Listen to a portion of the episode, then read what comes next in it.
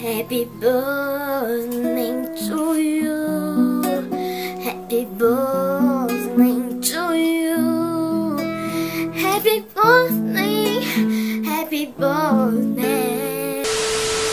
Oi, gente! Tô aqui de volta. Falei pra vocês que esse próximo episódio não ia demorar, né? E por que não pode demorar? Porque hoje, exatamente hoje, segunda-feira, 26 de abril, a gente tá comemorando dois anos do lançamento do Love Fear, o quarto álbum da Marina, Injustiçado Doa Quem tá? Já, já vou logo de rajadão, já começo isso aqui defendendo, tá bom? É, somos todos Love Fear. E tô aqui com, com um convidado muito especial, tá?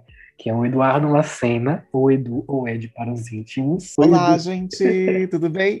Pra quem não conhece, Edu foi aí o grande criador comigo do The Brazilian Juice, tá? O murro no Levi Fidelix, que jurou que dois iguais não reproduziam, tá? Oh, quem diria, né? E realmente que murro, né? Porque- Ele se revelando no, no- no túmulo agora. Estamos aqui, na verdade, né, pra dar esse, esse nosso parecer aí, porque eu já defendi muito Love Fi nos últimos, nos últimos episódios. Então, nada melhor do que uma visão, né, de outro ângulo desse álbum maravilhoso. Ed, que você quer fazer alguma, alguma consideração inicial sobre o Love Fi? Acho que a minha consideração inicial também vai ser meio no âmbito de defesa, né? Até porque no, no- quando se trata de álbuns assim, pop, né? Eu sou meio que como se fosse um santo das causas impossíveis, né? Eu sempre defendo os álbuns impossíveis. Então, estamos aqui para falar bem, né, do álbum, para falar que o álbum sim é um álbum legal, que dá para escutar, que ele não é tudo isso que o pessoal fala de ruim dele, que ele tem muito de bons. Concordo, assino embaixo. E assim, a gente já começa, pelo menos eu já comecei pagando pra, pau pro Love and Fear, desde o momento que ela revelou a tracklist. Quando eu vi 16 faixas divididas em duas partes, eu fiquei muito. Minha cabeça explodiu, já tinha tudo ali, a faca e o queijo na mão pra eu gostar desse álbum. Não sei se assim foi com você também, se foi assim. Ah, para mim foi porque Sabe, é aquele tipo de coisa que você já sente já o cheirinho do conceito quando você vê logo o, essa, essa tracklist, né? Que você fala, realmente vai vir alguma coisa bem interessante, bem pensada, bem elaborada, né? Porque não é todo dia que a gente vê, assim, um álbum que é dividido em duas partes, né? Exato. E tem toda uma coesão, né? Tipo, tem todo um contexto. Às vezes a gente vê álbum dividido em dois, mas às vezes é dividido em dois porque não cabe num CD, né? Ou CD e DVD, né? Como a gente tá acostumado. Eu sei, um beijo É. pra ela, tá ouvindo o nosso podcast. é que a gente tava meio mal acostumado com o Fruit, né? Que a gente só teve 12 faixas. Depois de uma enxurrada de, de faixas bônus no Electra e toda aquela. E vinha Evil, vinha lançamento avulso que não tava no CD, e pá, pá, pá, pá, pá, pá, pá, Electra Heart. Então, veio o Fruit com 12 faixas, por mais que ela prometeu o relançamento, a gente ficou chupando o dedo, que não veio, né? A gente E- chupou o dedo e ainda ficou meio assim, porque teve True Colors, né? Que saiu meio por fora, assim, mas Aham. só veio aí, mas não voltou também. Então veio assim, tá 16 faixas ainda depois de um suposto de uma suposta aposentadoria, né, que ela anunciou, que ela ameaçou. Então foi realmente já um primeiro sinal de que eu iria gostar desse álbum. A segunda parte que me deixou assim bem também mind blow foi a questão da capa dupla, que por mais que eu confesse que não é a minha capa favorita da carreira, eu gostei. Da execução, eu ainda fiquei meio assim, porque eu esperava o quê? Duas versões de álbum, sabe? Tipo, uma versão Uhum. com a capa, outra versão com outra capa. Mas ela, ela fez o que lançou um, um na frente e outro atrás, né? Uma capa e outra capa. Economia, Eu confesso que eu tava já- com medo de acabar saindo como se fosse dois EPs, em vez de sair como um álbum, sabe, fechadinho. Sim. E aí eu falei, hum, será que vai sair como dois EPs? E aí vai ter um cada um uma capa? Ia ser interessante. Aham, também acho que seria bem interessante. Até porque ela já demonstrou esse interesse também em fazer é, projetos fora do formato de álbum, né? Ela Sim. já, já falava que queria fazer, saber se, se faria um EP, se faria alguma coisa assim diferente do, da rotina de álbum, turnê, álbum, turnê, álbum, turnê. Então vamos para o cenário de singles. A gente começou, entre aspas, né? Com Baby, lá em 2018, com aquele feat super. O hype lá em cima, né? Meu Deus, com Bandit, investimento, clipe Luiz Fonse. Luiz Fonse, o nome de peso aí na época do Despacito. Então a gente agora vai. E acabou que foi, mas não foi, né? É, então, foi daquele jeito, tipo, teve performance na TV, teve um monte de coisa, né? Porque o nome dos feats, né, acabou impulsionando de fato mesmo. Uhum. E aí eu fico lembrando, tipo, as conquistas, tipo, a gente até brinca, né? Ah, tocou Love, to- tocou o Baby na Ana Maria Braga, tipo, nossa, que- parecida. Mas pelo menos a gente teve o quê? Um certificado de prata para se orgulhar. E, se eu não me engano, teve pique 15 no Reino Unido. Então, assim, era uma coisa que a gente não via há muito tempo da Marina. O Fruit, por mais que tenha como álbum como um todo, foi, teve um desempenho bacana, os singles passaram despercebidos. Então Sim, a gente foi um comeback ali, forte, né? feito para os fãs, literalmente. então foi um momento de alegria na nossa vida. Eu tinha atualizações para postar no Twitter de colocações nos chats. Isso, e, e não era no Camboja. O principal de tudo não era no Camboja. Mas sobre Baby ainda, você acha que foi um bom retorno? Eu acho que foi. Eu achei que foi interessante porque foi totalmente uma sonoridade que a gente não tinha ouvido dela, né? Tipo, era uma coisa realmente refrescante e nova, né? Tipo, tudo bem, tava, a gente tava naquela época que o, o reggaeton, né? Essas músicas assim mais de influência latina estavam muito afloradas naquela época, né? Mas vindo da parte da Marina, acho que casou muito bem com os vocais dela. Deu, sabe, casou. Foi a combinação perfeita. Acho que, achei que de fato foi um, um, comeback bem assim, bem estruturado, né? E a galera fala muito da questão de ah, é muito comercial, ah, é muito farofa, mas assim, velho, a letra é 100% marina. Você fica assim, é ela ali, velho tem. Acho que até ela, às vezes, até penso que ela meio que se forçou a entrar nessa. apelar um pouco pro comercial, porque de fato era, era uma parceria com propostas comerciais, né? Mas ainda assim a gente vê muita originalidade dentro daquela letra. Ah, gente, o pessoal fala que ah, só porque é comercial perde a qualidade. Eu acho que é totalmente o contrário, sabe? Quando se é comercial, a gente trabalha com difusão, né? A gente trabalha com maior alcance, né? Então, é mirando alto que, que a gente vê o resultado, né? Passando para fevereiro, exato. Acho que foi fevereiro. Tô esquecendo já as datas, gente, me perdoem. Mas tivemos Handmade Heaven, né, que ela soltou aquelas pistas pelo Spotify, achei, achei super chique. Ai, gente, eu lembro, tem a playlist salva até hoje. Cada música ali vinha com a letra, e aí a gente juntando tudo, e tivemos o nome Handmade Heaven. E aquele suspense, ai meu Deus, o que será que vem, o que será que vem? Veio uma balada, né, mas assim, muito marina também, repito, a questão da originalidade. E eu acho que foi um bom, um bom ali trademark dela para realmente falar, ó, tô de volta, esse é meu álbum, entendeu? Porque até para dar um burro na galera que tava reclamando de Farofa e, e Luiz Fonse, né? Sim, foi realmente uma questão. Acho que até mesmo essa estratégia de divulgar o nome, né? É, eu não tinha visto até então, tipo, as pessoas usando os vídeos do Spotify, né, como uhum. para fazer isso, né? Achei que foi tipo uma, uma sacada bem interessante e pegar a galera de surpresa, né? Porque tipo, ah, vou aqui dar uma escutadinha na Primadonna, no Fruit, e de repente, putz, que, que vídeo é esse aqui? Porque tem uma letra solta nesse vídeo. Tela... É e aí quando veio a música, tipo, com totalmente também de novo outra guinada, né? Totalmente diferente do que a gente tinha escutado com o feat do com o Clee Bennett e o Luiz Fonse, né? Também foi aquela coisa que a gente falou, realmente, é artista de verdade, versátil. E teve até jabá da Lana no, no Instagram, a Lana postando Marinda Coraçãozinho. Sim! foi, foi, ah, inclusive o Love Fee, a gente né, faz essa ressalva aqui, teve os agradecimentos do álbum. Ela agradecendo a Lana, meu Deus, momentos mais lindos da indústria do pop. o clipe de Henry Heaven, você achou dele? Ah, eu achei que ele combina muito com a música, porque, tipo assim, a música, ela pede. Pra mim, ela pediu uma coisa simples, mas sofisticada, sabe? E eu acho que toda aquela paisagem na neve e todas aquelas sobreposições de imagens, assim, acho que casou muito bem com, com a proposta do clipe, sabe? De uma coisa muito, tipo, para, paraíso, mas tipo, não paraíso tropical, né? Tipo, uma coisa assim mais celestial. Eu achei que ficou muito bom. E também a proposta que ela fez, né, com os fãs de filmarem paisagens e Sim. eu achei que também ficou muito lindo porque teve cada vídeo de paisagem que eu fiquei assim, de queixo caído. Eu lembro que quando saiu a, a, informação de que quem ia dirigir, não lembro o nome exato agora, tá, gente? Mas era uma diretora super renomada, que trabalhou com Bjork, trabalhou com Baron 5, trabalhou com uma galera assim da, do mainstream. Então eu fiquei bem hypado, assim, pra ver o que viria. Eu confesso que minhas próprias expectativas me fuderam um pouco. Mas, assim, ao mesmo tempo, foi super coerente, eu achei. Era, era, era da terra da Kerly, como é o nome do país? É. Estônia. Ai, na isso. Estônia.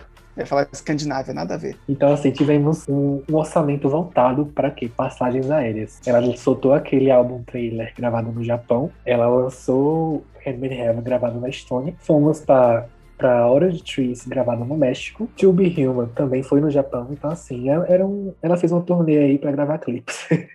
Ai, eu posso, vamos falar daquele desse trailer do álbum que eu achei assim sensacional, o fato de ela ter tipo transformado os versinhos da música num poema, tipo, eu às vezes é, quando a gente tava, né, tipo, em tempos, né, de não pandemia, eu costumo fazer oficinas de poesia para os alunos do ensino médio, né? E aí quando saiu isso daí, eu comecei a apresentar para os alunos e falei, gente, olha aqui, isso é poesia, vocês também podem fazer. Então, assim, eu fiquei muito orgulhoso, sabe, de, de tudo que ela fez para poder divulgar o álbum, né, nesse, nesse, aspe- nesse aspecto, assim. Foi muito, não sei, não sei se estava muito emocionado na época, sei lá, mas eu achei muito, muito criativo a forma como ela reconstruiu o álbum para fazer o trailer, né? Sim, sim. E fui super de acordo com a questão da, da mudança, né, do, da perca dos diamantes. Ela fez essa limpeza aí de imagem também, uma, uma pegada bem minimalista, bem despida, assim, né, do, Sim. do álbum, do que viria por- pela frente. Então foi bem, acho que foi bem pensado também. Tivemos Orange Trees, polêmica, polêmica, polêmica.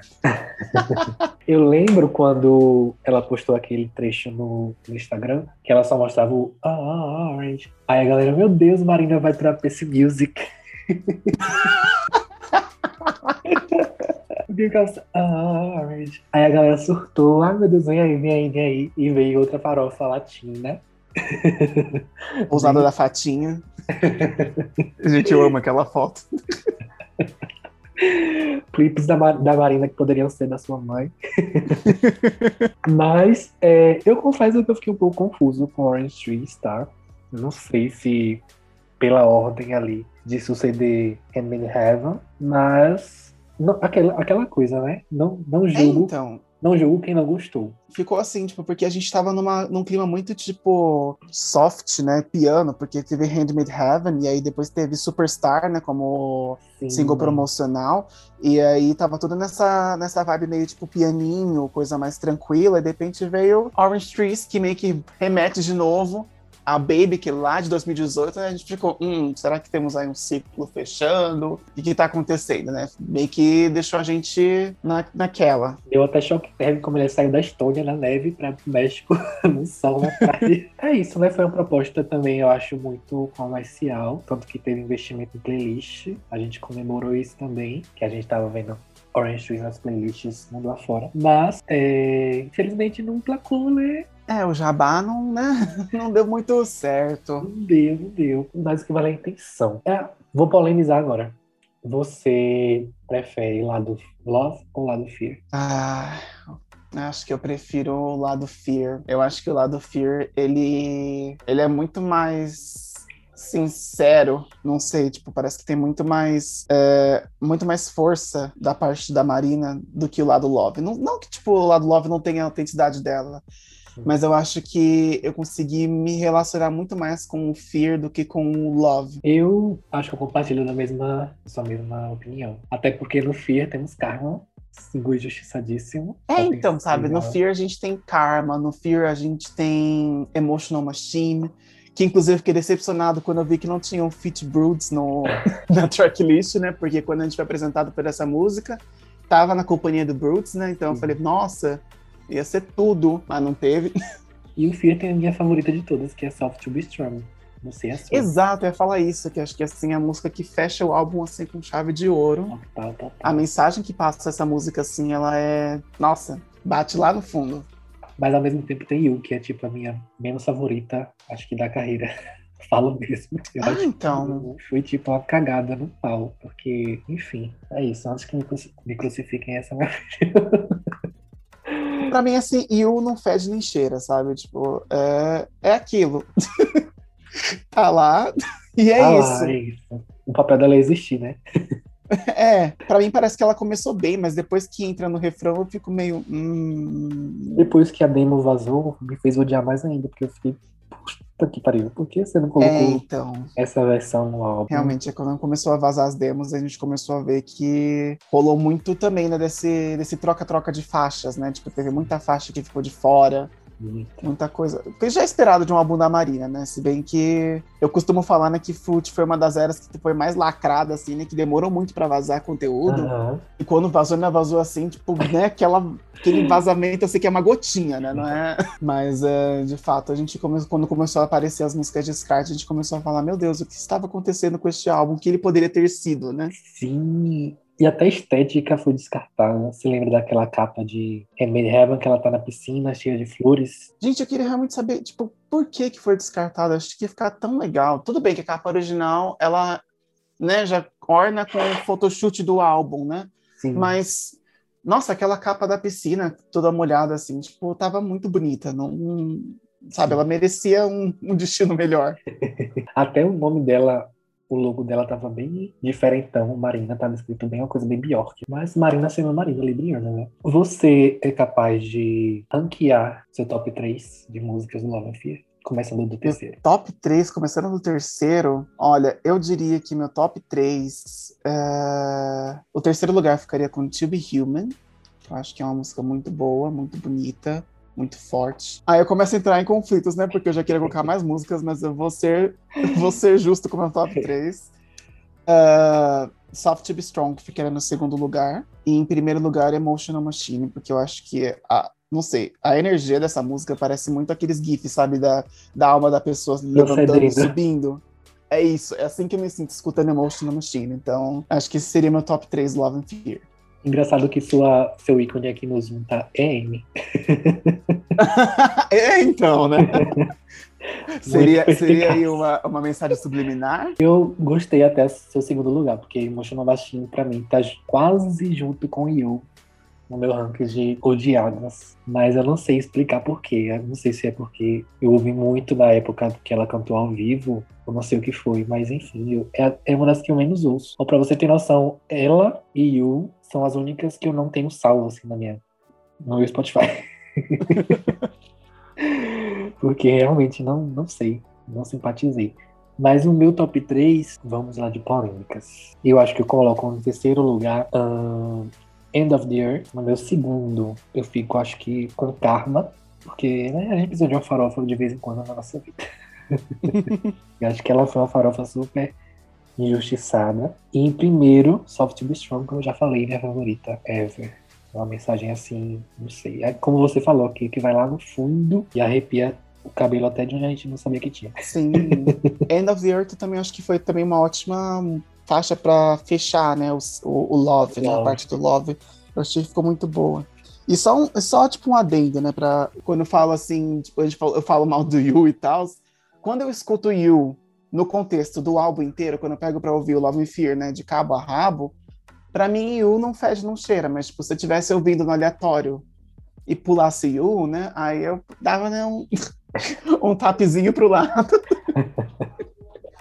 Opa! Não é tipo aquela música que é tipo, nossa, que legal, vou parar para ouvir. Não, ai, viu?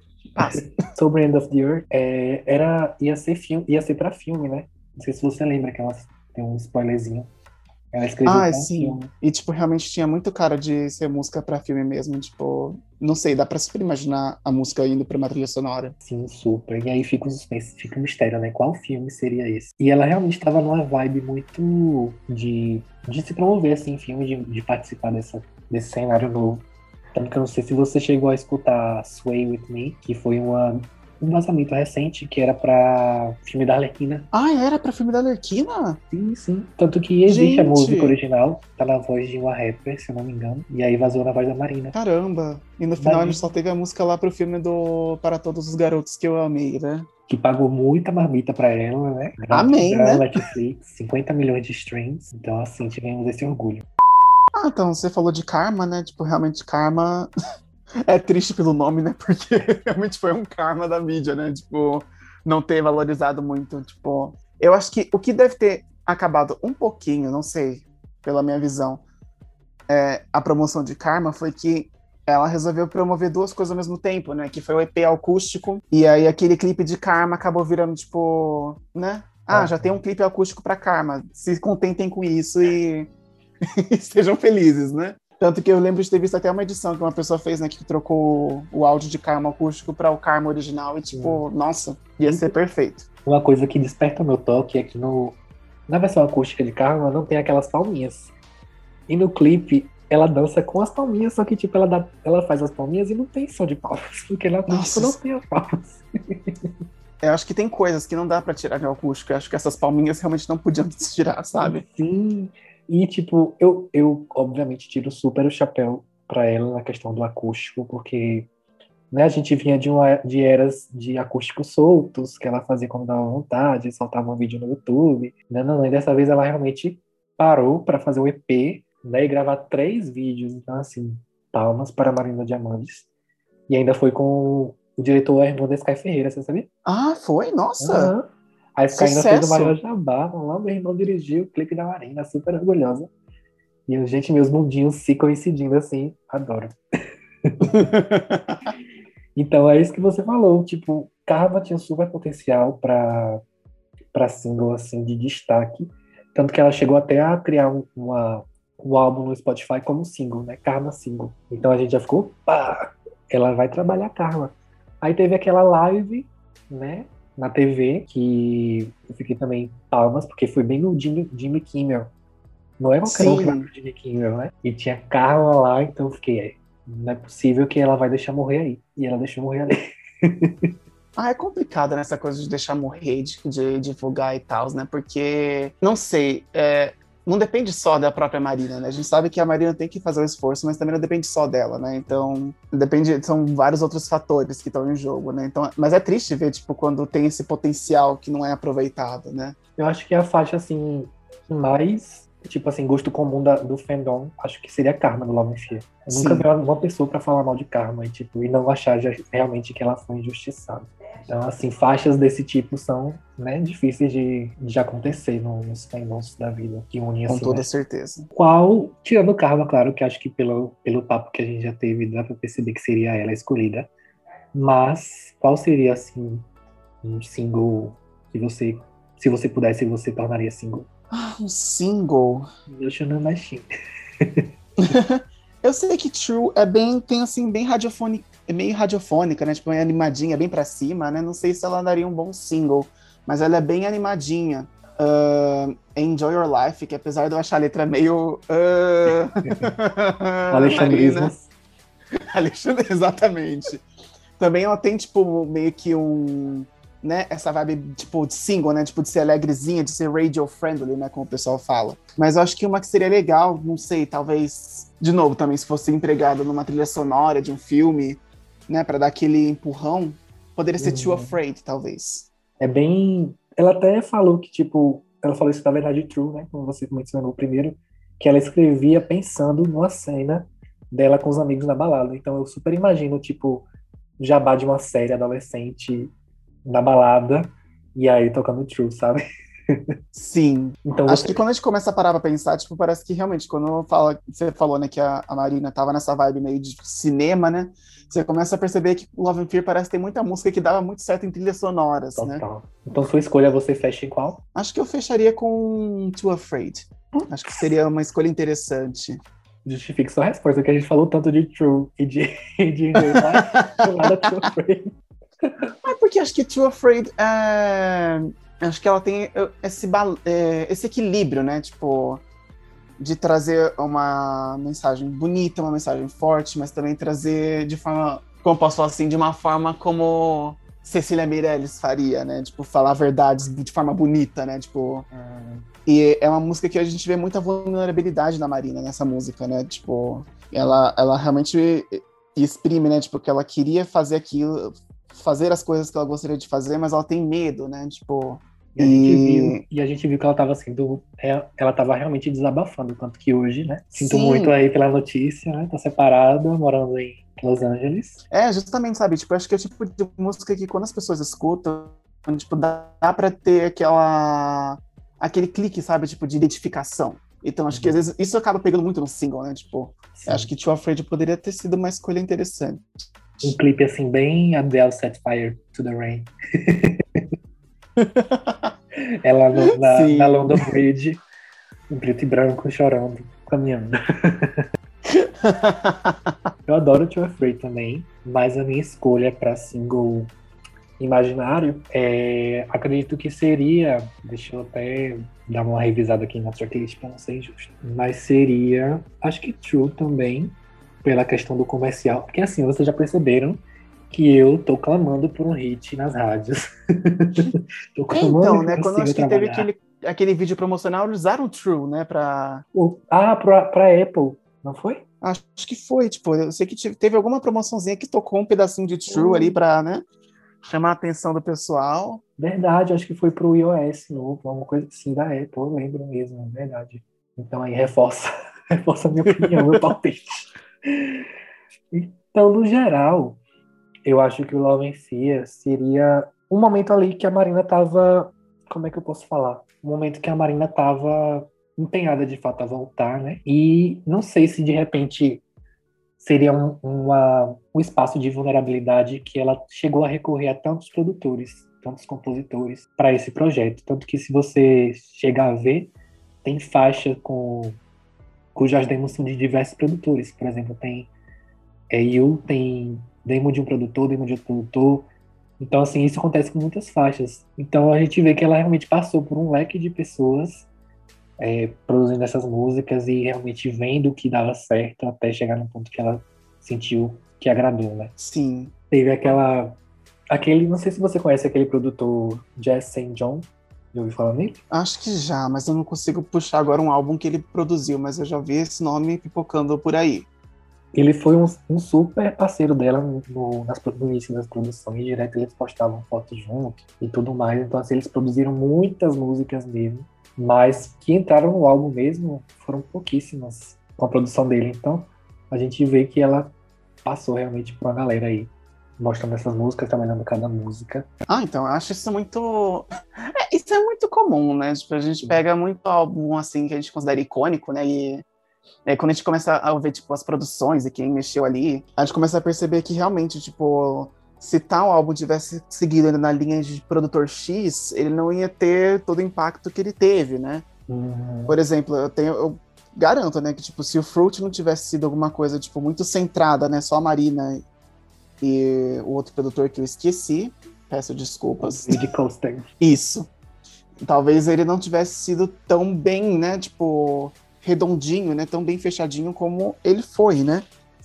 O Love and Fear, eu acho que ele. Essa salada mista de produtores ajuda, mas também acaba atrapalhando um pouco, né? Porque tentar trabalhar numa coesão, todo mundo tá, tipo, na mesma página, é um pouco complicado, uhum. né? E essa questão da, do N5, do M5, do Ancient Dreams e na Land, a gente vê muito, é, muita semelhança com a produção do Fruit, tá? Que até agora todos os singles foram escritos só por ela e produzidos com com uma mulher, que foi a Jennifer é, Decrível. Então a gente fica, hum, será que vem aí uma coisa mais Fruit 2.0? Porque eu, uma coisa do Love and Fear, que ainda nesse papo de produtores, que me deixou meio assim confuso, é que uma das coisas que ela mais se queixa do Electro Rock foi justamente a participação de muita gente, muita gente envolvida no Sim. álbum, que deixava ela estressada, que as pessoas queriam dar palpite. E a gente viu isso repetindo no Love Fear. Eu fiquei, ué, eu acho isso curioso, sabe? Tipo, porque eu acho que no, no, no Electra Heart, talvez isso de, tenha, tipo, estressado um pouco ela, porque ela tinha toda uma visão, né, pro álbum, que acabou tendo que ser reformulada, teve que tem, né, tipo, o Electro Heart poderia ter sido tipo um Frankenstein total, né? Ela conseguiu ainda trazer alguma coisa fechada, né? Mas acho que isso que que acabou, né? Tipo, talvez não agradando tanto a Marina, porque eu acho que talvez ela não tivesse tanto no controle como ela Exato. tava com Love and Fear. Depois talvez pelo fato da Marina não ter, sabe, tipo, na época do Electro Heart, ela não era uma artista tão consolidada, né? Tipo, Exato. Como posso falar assim? Não, fala, não, né? É, tipo, ela não era, como posso falar assim, não, não manjava dos Paranauês, né? Tipo, tanto quanto ela manja na, manjou na época do Love and Fear, né? A, a, a manha, né? Tipo, como o pessoal fala. Total, se ela não gostasse ali de uma produção, ela ia meter o dedão no Love and Fear. No Electra ela não podia fazer isso, né? Infelizmente. E a prova que a gente vê são as demos, né? Que... Sim. que ficaram de fora. Acho que é um, serve de um apelo, né? Que, é, inclusive, eu vi nos outros podcasts, né? Infelizmente, Love and Fear não foi né, lançado com um acrílico. A parte triste minha do Love and Fear é que eu queria que ele fosse lançado em dois CDs, né? Pra ficar bonitinho, que nem o vinil. Porque o vinil ele é bem separadinho, né? Os dois lados em dois discos. Uhum. Mas, gente, dá uma chance pro Love and Fear se você ainda costuma achar que ele é um álbum ruim, sabe? É, pega para ler as letras, tipo, tenta entender o contexto de que ele foi feito, sabe? Tudo que tava passando pela cabeça da Marina. E talvez vocês consigam, tipo, compreender melhor. Não sei se digo gostar, mas entender melhor o Love and Fear. para que ele não seja um álbum tão injustiçado assim. Parem de tacar pedras, taquem mais flores. Se preparem, porque eu acredito que lá por lá, pelos Estados Unidos e Europa e tal, a situação do Covid está se controlando. Então deve vir alguma coisa de, de turnê, hein? O que você acha? Olha, pode ser, mas eu não acredito que vai ser, tipo, bem turnê local, né? Acho que turnês mundiais, mundiais ainda vão ser vão ser uma coisa bem restrita, né? Um festival então, aqui, outro ali, controlado. É, uma coisa bem controladinha. Talvez role turnê local da Marina, talvez role, acho que super, super válido. Mas a gente ainda sempre pode sonhar, né? Agora que tá né, nessa vibe que a gente tá vendo que tá sendo umas produções legais, interessantes, né? Como a Marina sempre gostou muito de ter uma produção bem legal pro, pros acústicos, né? De sair, tipo, um show virtual legalzinho, né? Que nem o. o nossa, difícil falar isso em inglês agora o nome, né? Mas o Studio 2054 da, ah, da Dua Lipa, sim. né? Ou, ou, o show do disco, ou agora o show também da Caliuches, né? Que saiu semana passada. Curtinho, mas também foi bem produzido. Então, se ela for esperta, ela consegue também embarcar nessa onda e trazer uma coisa legal que dê para todo mundo, né? Tipo, curtir. Já, já pensou ela fazer isso no lançamento do álbum? Ia ser perfeito, ia ser atacado de mestre. Ia ia ser, tipo, ia ser uma coisa, tipo, totally unique, completely never done before, sabe? Biff da Gaga elogiando 10 mil vezes, assim. Mas o que, a questão que eu falei do turnê é justamente pra vocês irem ouvindo aí o Love and Fear, decorando as letras, gostando das músicas, porque, né, vai entrar alguma coisa ali nas futuras setlists aí dos shows, então... É, até porque só tem 10 faixas, né, gente? Então, assim, um show com 10, fa 10 músicas não...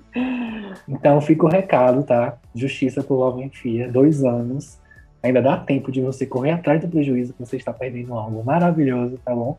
Não venha depois, daqui a 10 anos, fazer igual o Art Pop, fazer igual o Bionic, querendo levantar tag, querendo comprar no iTunes, que a gente está dando um recado de agora.